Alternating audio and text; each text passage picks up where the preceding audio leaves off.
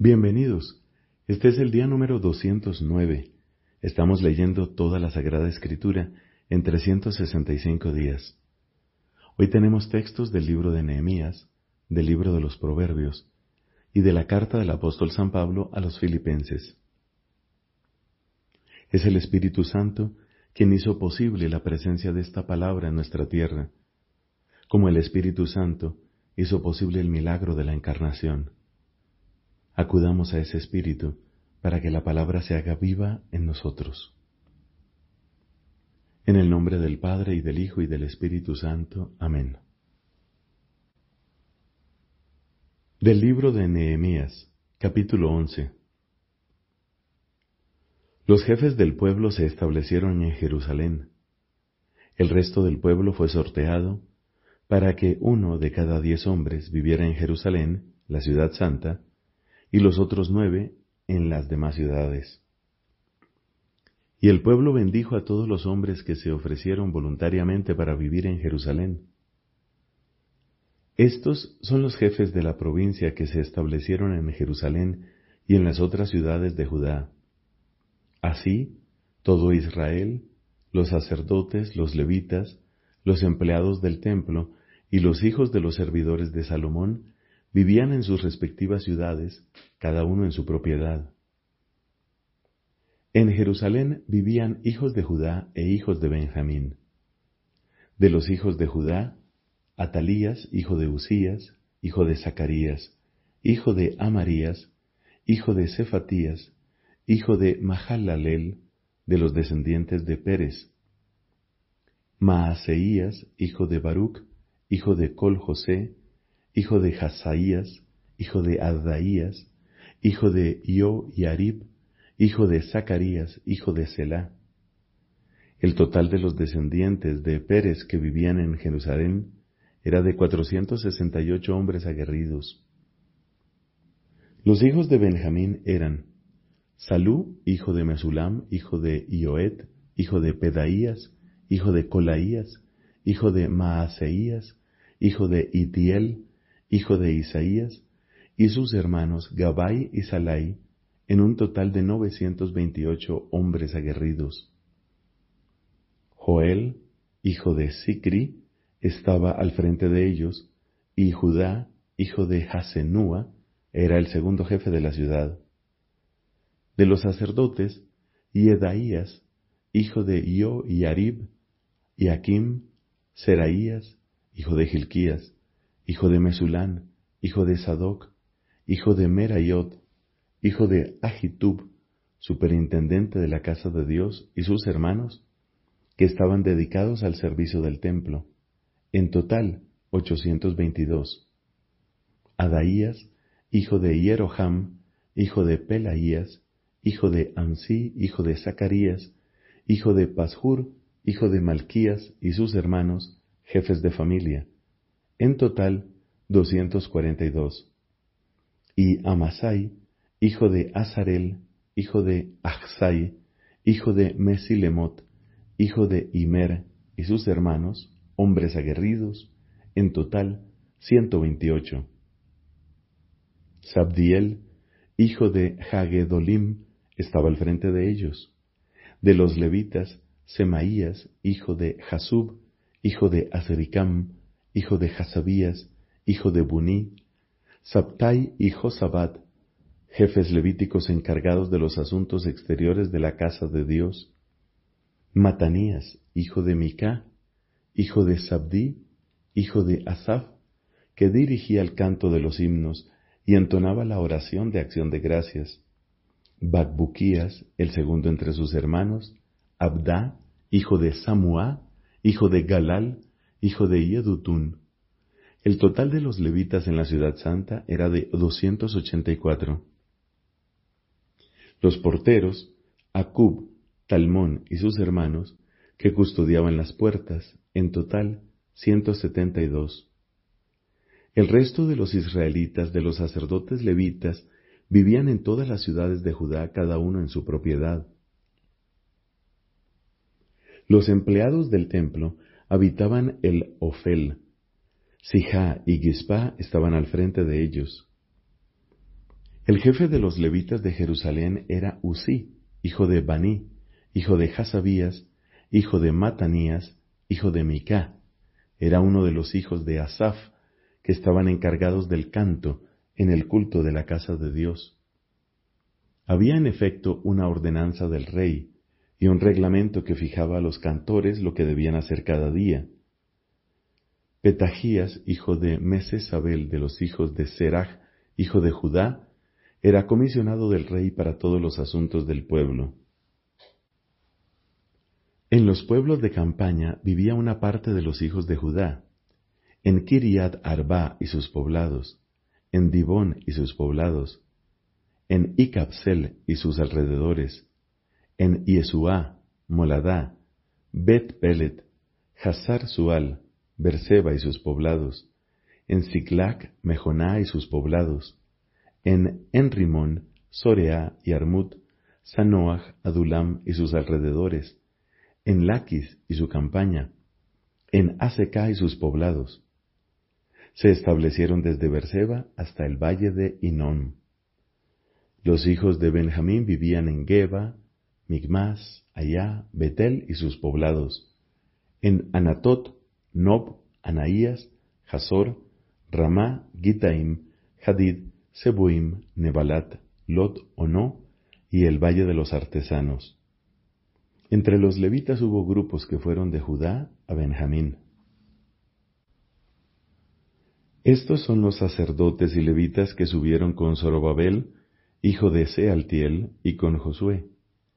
Seraías, Jeremías, Esdras, Amarías, Maluc, Jatús, Secanías, Rehum, Meremot, Ido, Ginetón, Abías, Miamín, Maadías, Bilgá, Semaías y también Yoyarib, Yedaías, Salú, Amoc, Gilquías, Yedaías. Estos eran los jefes de los sacerdotes y de sus hermanos en tiempos de Josué. Los levitas eran Josué, Binuí, Cadmiel, Serebías, Judá y Matanías, encargado este último con sus hermanos de los himnos de alabanza. Bacbuquías, Uní y sus hermanos los asistían en sus cargos. Josué fue padre de Ioyakim, Ioyakim fue padre de Eliasib, Eliasib fue padre de Ioyadá, Ioyadá fue padre de Jonatán, Jonatán fue padre de Yadúa. En la época de Ioyakim, los jefes de las familias sacerdotales eran de la familia de Seraías, Meraías, de la de Jeremías, Hananías, de la de Esdras, Mesulam, de la de Amarías, Hanam, de la de Melicú, Jonatán, de la de Sebanías, José, de la de Harim, Adná, de la de Merayot, Helcai, de la de Idó, Zacarías, de la de Adías, Sicri, de la de Miamín, de la de Maadías, Piltal, de la de Bilgá, Samuá, de la de Semaías, Jonatán, además de la de Yoyarib, Matenai, de la de Yedaías, Uzi, de la de Salai, Calai, de la de Amoc, Eber, de la de Hilquías, Hasabías, de la de Yedaías, Netanel. En la época de Eliasib, de Yoyadá, de Yohanán y de Yadúa, los jefes de las familias sacerdotales fueron registrados hasta el reinado de Darío, el persa. Los jefes de familia de los hijos de Leví fueron registrados en el libro de las crónicas hasta la época de Yohanán, hijo de Eliasib.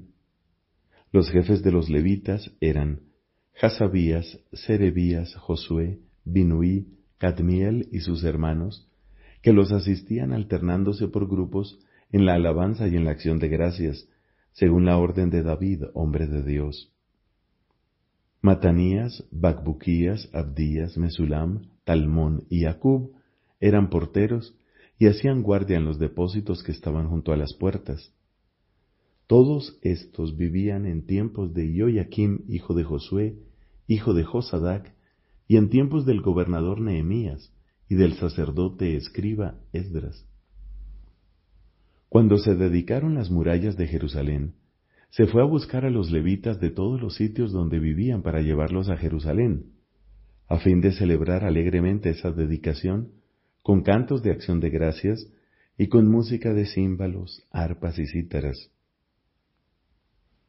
Los cantores, hijos de Leví, se reunieron de la región cercana a Jerusalén, de los pueblos de los netofatitas, de Bet Gilgal, de los campos de Geba y de Asmavet, porque los cantores se habían construido pueblos alrededor de Jerusalén. Los sacerdotes y los levitas se purificaron, y luego purificaron al pueblo, las puertas y las murallas. Yo mandé entonces a los jefes de Judá que subieran a las murallas, y organicé dos grandes coros. El primero avanzaba por encima de las murallas hacia la derecha, en dirección de la puerta del basural. Detrás de este grupo iba Josaías y la mitad de los jefes de Judá, como así también Azarías, Esdras, Mesulam, Judá, Miamín, Semaías y Jeremías, elegidos entre los sacerdotes y provistos de trompetas. Después iban Zacarías, hijo de Jonatán, hijo de Semaías, hijo de Matanías, hijo de Micá, hijo de Sacur, hijo de Asaf, con sus hermanos, Semaías, Azarel, Milalai, Gilalai, Maai, Netanel, Judá y Hananí, provistos de los instrumentos musicales de David, hombre de Dios. Y el escriba Esdras iba al frente de todos ellos. A la altura de la puerta de la fuente, Subieron derecho por las gradas de la ciudad de David, por la cuesta de la muralla, encima de la casa de David, hasta la puerta del agua, hacia el este. El segundo coro avanzaba hacia la izquierda.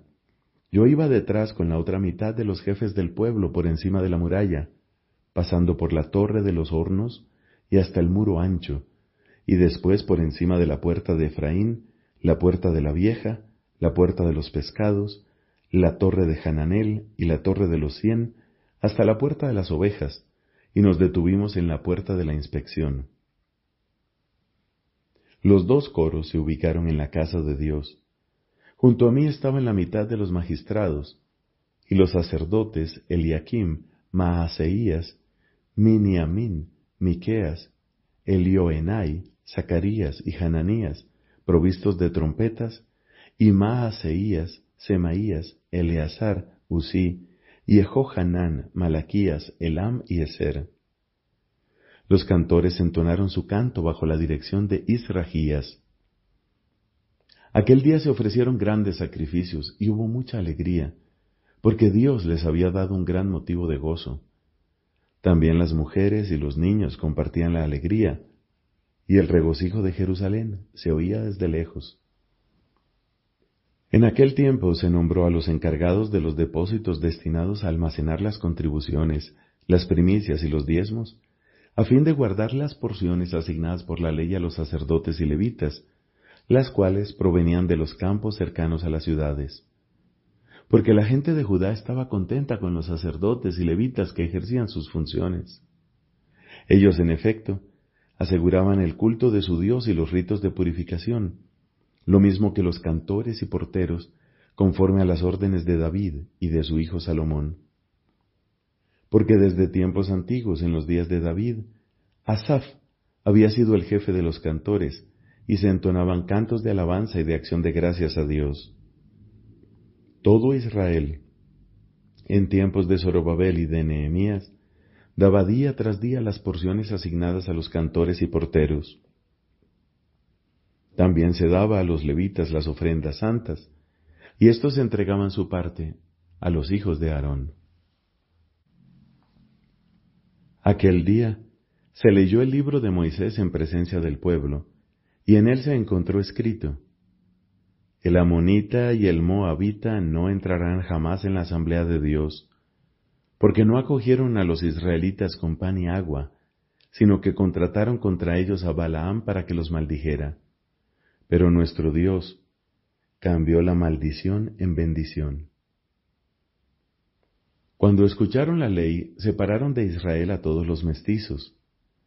Antes de esto, Eliasib, el sacerdote encargado de las dependencias de la casa de nuestro Dios, un pariente de Tobías, había acondicionado para éste una habitación amplia, donde antes se depositaban las ofrendas, el incienso, los utensilios, el diezmo del trigo, del vino nuevo y del aceite fresco, o sea, lo que estaba mandado para los levitas, los cantores y los porteros, y lo reservado para los sacerdotes. Mientras tanto, yo estaba ausente de Jerusalén, porque el trigésimo segundo año de Artajerjes, rey de Babel, había ido a ver al rey. Al cabo de un tiempo, con el permiso del rey, volví a Jerusalén y me enteré de la mala acción que había cometido Eliasib en beneficio de Tobías, al acondicionarle una sala en el recinto de la casa de Dios. Esto me disgustó muchísimo y arrojé fuera de su habitación todo el mobiliario de la casa de Tobías. Luego mandé purificar las habitaciones e hice poner de nuevo allí los utensilios de la casa de Dios, las ofrendas y el incienso. Supe también que no se entregaban las porciones a los levitas, y que los levitas y cantores encargados del culto se habían refugiado cada uno en su campo. Entonces encaré a los magistrados y les dije, ¿por qué se ha descuidado la casa de Dios? Luego reuní a los levitas y cantores y los restablecí en sus puestos. Todo Judá trajo a los depósitos los diezmos del trigo, del vino nuevo y del aceite fresco. Y puse al frente de los depósitos al sacerdote Selemías, al escriba Sadoc y a Pedaías, uno de los levitas, y como ayudante a Hanán, hijo de Sacur, hijo de Matanías, porque se los consideraba personas de confianza. Ellos eran los encargados de distribuir las porciones entre sus hermanos. Por todo esto, acuérdate de mí, Dios mío, y no olvides las obras de piedad que realicé por la casa de mi Dios y por su culto. En aquellos días vi gente en Judá que pisaba los lagares durante el sábado. Otros acarreaban gavillas y también cargaban sobre los asnos vino, uvas, higos y toda clase de cargas para traerlos a Jerusalén en día sábado, y yo los reprendí mientras vendían sus mercaderías. Además, algunos tirios que se habían establecido en Jerusalén hacían entrar pescado y toda clase de mercancías para venderlas durante el sábado a los judíos en Jerusalén. Yo encaré a los notables de Judá y les dije, Ustedes obran mal, profanando el día sábado. Eso mismo hicieron sus padres. Y por eso nuestro Dios envió tantas desgracias sobre nosotros y sobre esta ciudad. Al profanar el sábado ustedes aumentan la ira de Dios contra Israel. Cuando las puertas de Jerusalén estaban en penumbra antes del sábado, mandé que las cerraran y ordené que no las reabrieran hasta pasado el sábado. Además, aposté a algunos de mis hombres junto a las puertas, para que no entraran ninguna carga el día sábado. Una o dos veces los traficantes y vendedores de toda clase de mercancías pasaron la noche fuera de Jerusalén. Pero yo les advertí ¿Por qué pasan la noche delante de la muralla? Si lo vuelven a hacer, los haré detener. Desde entonces, ya no volvieron más durante el sábado. Luego ordené a los levitas que se purificaran y fueran a custodiar las puertas a fin de santificar el día sábado. También por esto acuérdate de mí, Dios mío, y ten piedad de mí por tu gran fidelidad. También vi en esos días que algunos judíos se habían casado con mujeres asdoditas, amonitas y moabitas. La mitad de sus hijos hablaban asdodeo u otras lenguas, pero ya no sabían hablar la lengua de los judíos. Yo los reprendí y los maldije, golpeé a algunos, les tiré los cabellos y los conjuré en nombre de Dios diciéndoles, no entreguen sus hijas a los hijos de ellos, ni se casen con sus hijas, ni ustedes ni sus hijos. ¿No fue acaso por esto que pecó Salomón, rey de Israel? Entre tantas naciones, no había otro rey semejante a él, era amado por su Dios, y Dios lo había hecho rey de todo Israel. Sin embargo, incluso a él lo hicieron pecar las mujeres extranjeras. También de ustedes se oirá decir que cometen ese gran crimen de traicionar a nuestro Dios casándose con mujeres extranjeras. Yo eché de mi lado a uno de los hijos de Yoyadá, hijo del sumo sacerdote Eliasib, que era yerno de Zambalá del Joronita. Acuérdate de esta gente, Dios mío, porque mancillaron el sacerdocio y la alianza de los sacerdotes y de los levitas.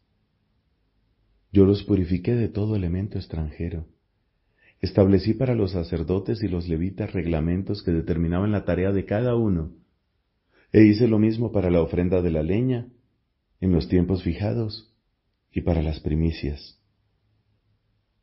Acuérdate de mí, Dios mío, para mi bien.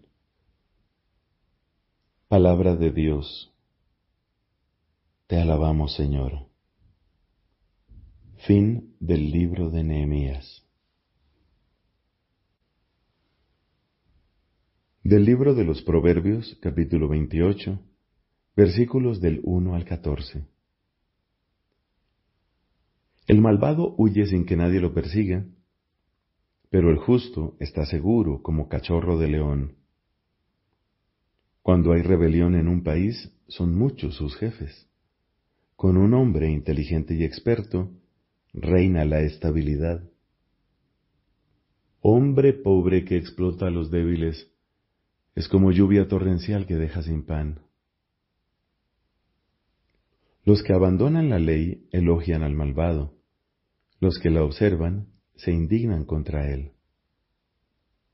Los malvados no entienden lo que es recto, los que buscan al Señor lo entienden todo. Más vale un pobre que camina con integridad que un rico de caminos tortuosos.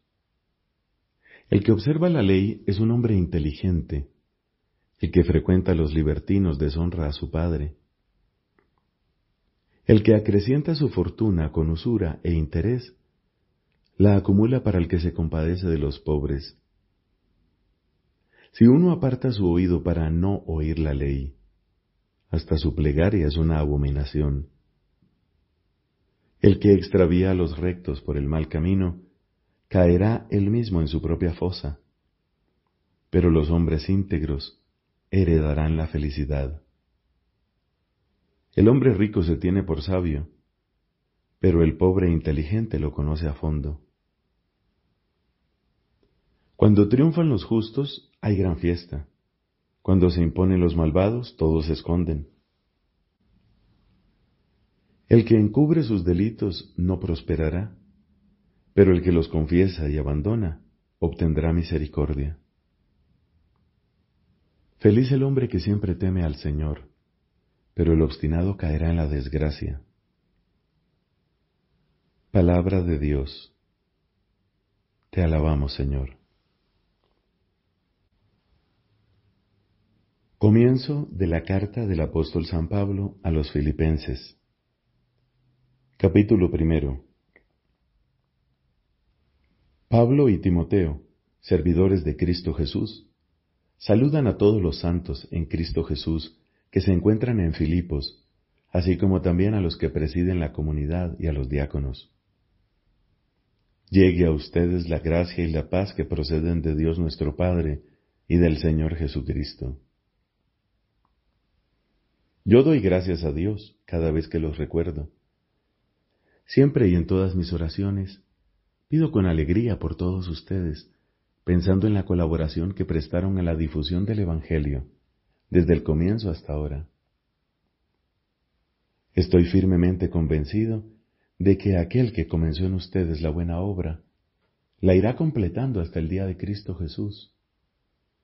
Y es justo que tenga estos sentimientos hacia todos ustedes, porque los llevo en mi corazón, ya que ustedes, sea cuando estoy prisionero, sea cuando trabajo en la defensa y en la confirmación del Evangelio, participan de la gracia que he recibido. Dios es testigo de que los quiero tiernamente a todos en el corazón de Cristo Jesús.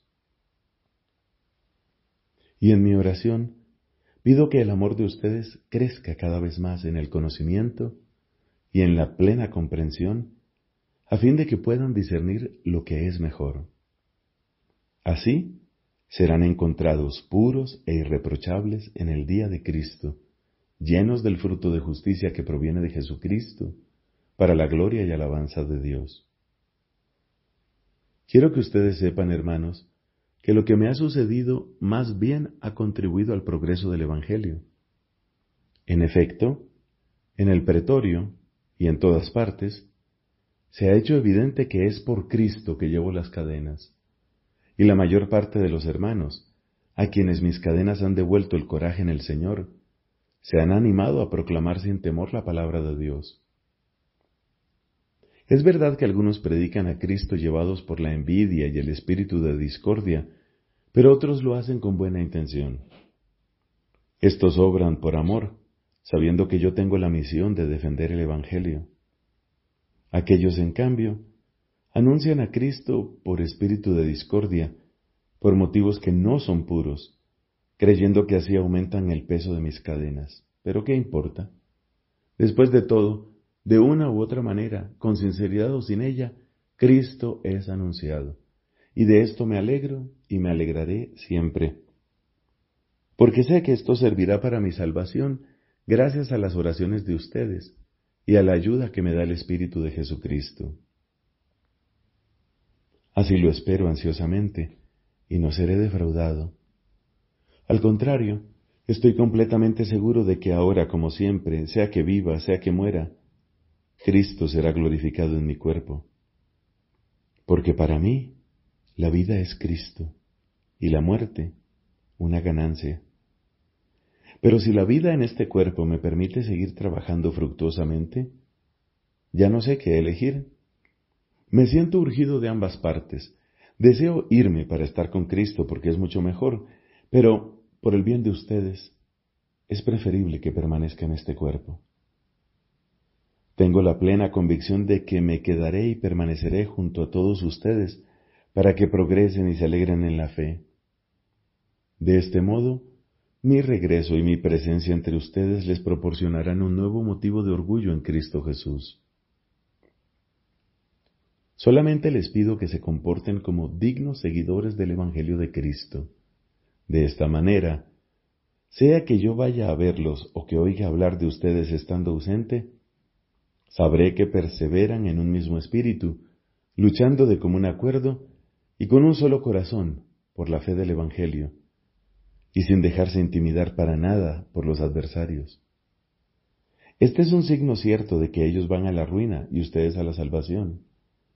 Esto procede de Dios, que les ha concedido a ustedes la gracia no solamente de creer en Cristo, sino también de sufrir por Él sosteniendo la misma lucha en la que ustedes me han visto empeñado y ahora saben que sigo sosteniendo. Palabra de Dios. Te alabamos, Señor. Muchos pecados causan daño al prójimo.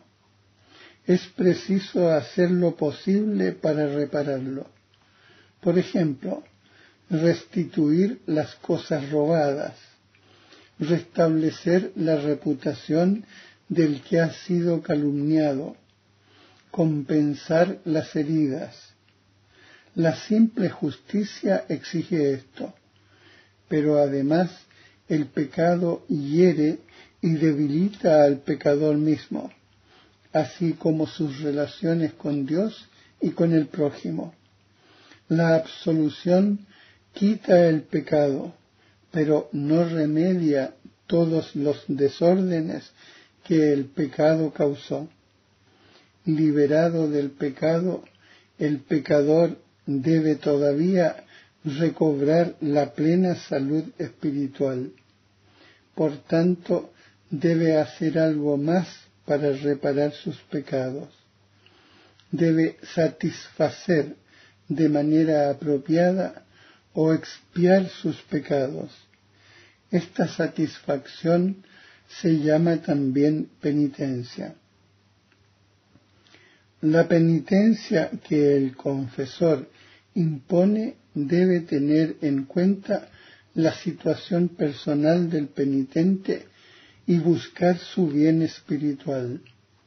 Debe corresponder todo lo posible a la gravedad y a la naturaleza de los pecados cometidos.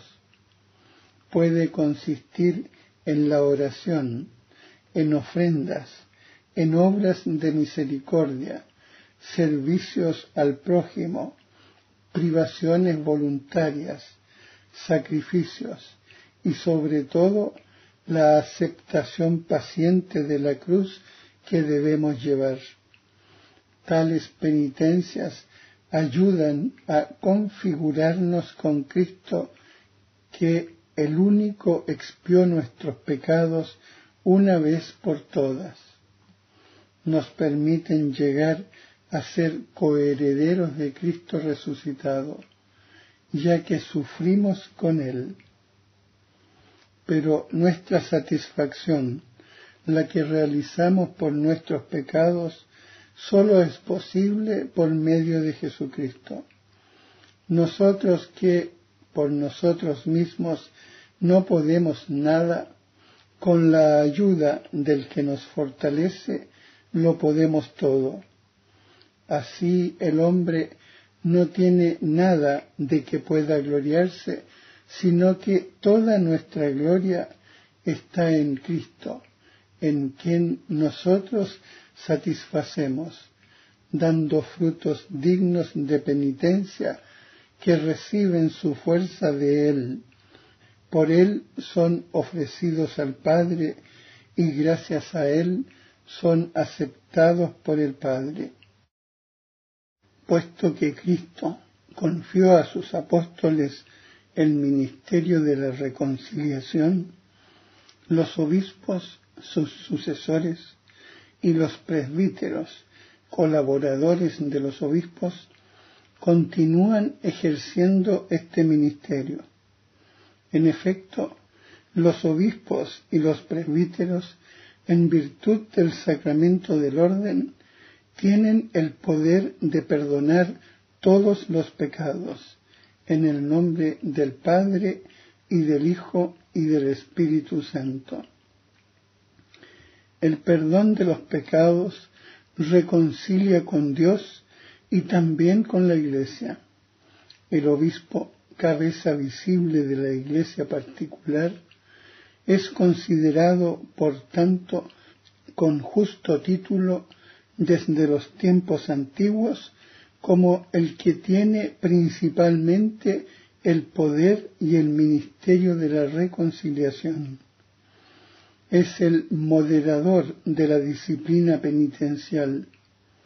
Los presbíteros, sus colaboradores, lo ejercen en la medida en que han recibido la tarea de administrarlo, sea de su obispo o de un superior religioso, sea del Papa, a través del derecho de la Iglesia.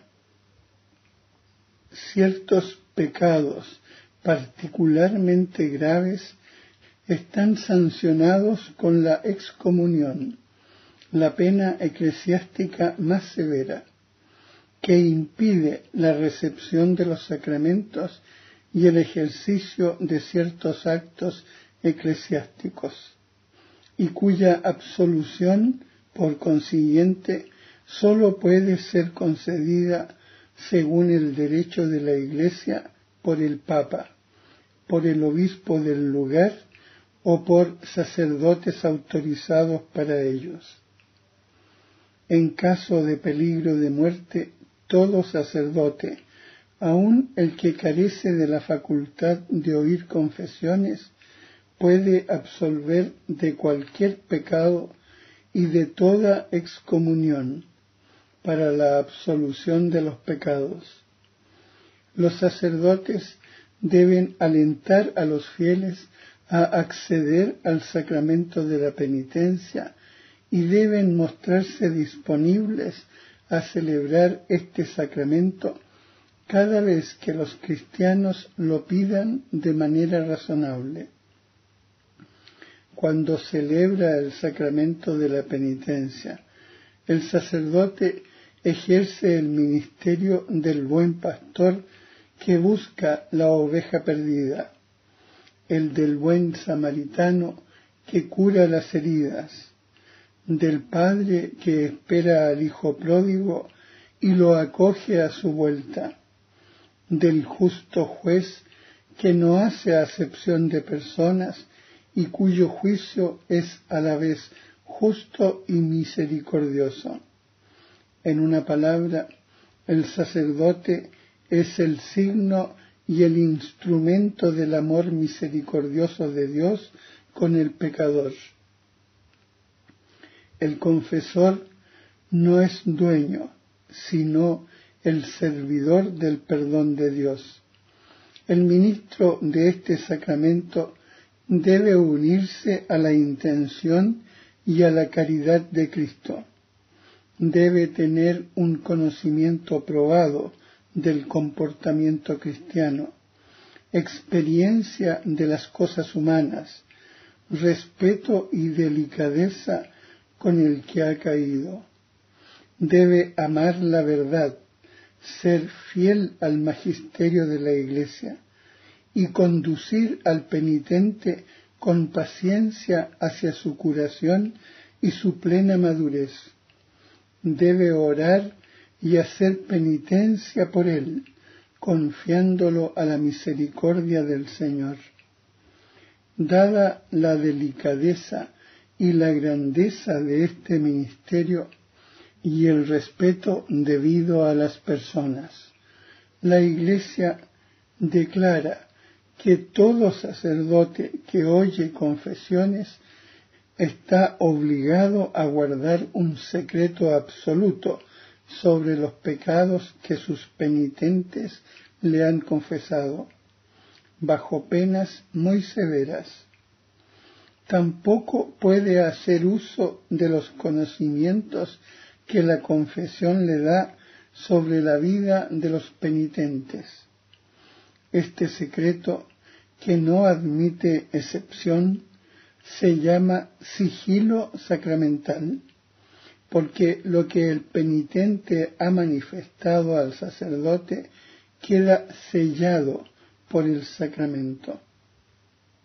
Toda la fuerza de la penitencia consiste en que nos restituye a la gracia de Dios y nos une con Él con profunda amistad. El fin y el efecto de este sacramento son, pues, la reconciliación con Dios. En los que reciben el sacramento de la penitencia con un corazón contrito y con una disposición religiosa, tiene como resultado la paz y la tranquilidad de conciencia, a las que acompaña un profundo consuelo espiritual. En efecto, el sacramento de la reconciliación con Dios produce una verdadera resurrección espiritual, una restitución de la dignidad y de los bienes de la vida de los hijos de Dios, el más precioso de los cuales es la amistad de Dios. Este sacramento reconcilia con la Iglesia al penitente el pecado menoscaba o rompe la comunión fraterna.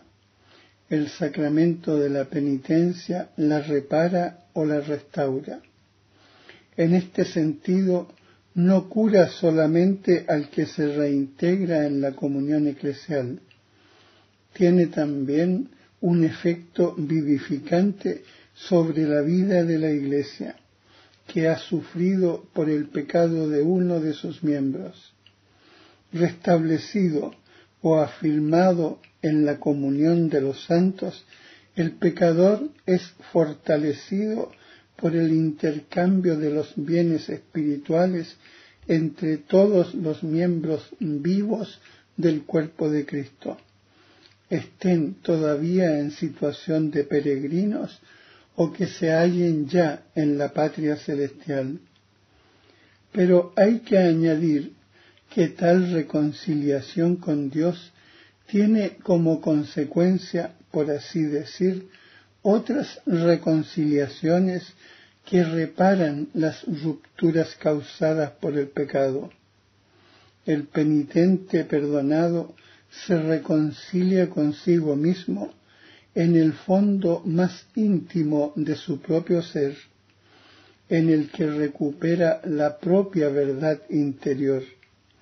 se reconcilia con los hermanos, agredidos y lesionados por él de algún modo. Se reconcilia con la iglesia, se reconcilia con toda la creación. En este sacramento el pecador, confiándose al juicio misericordioso de Dios, anticipa en cierta manera el juicio al que será sometido al fin de esta vida terrena, porque es ahora, en esta vida, cuando nos es ofrecida la elección entre la vida y la muerte, y sólo por el camino de la conversión podemos entrar en el reino del que el pecado grave nos aparta convirtiéndose a Cristo por la penitencia y la fe, el pecador pasa de la muerte a la vida y no incurre en juicio.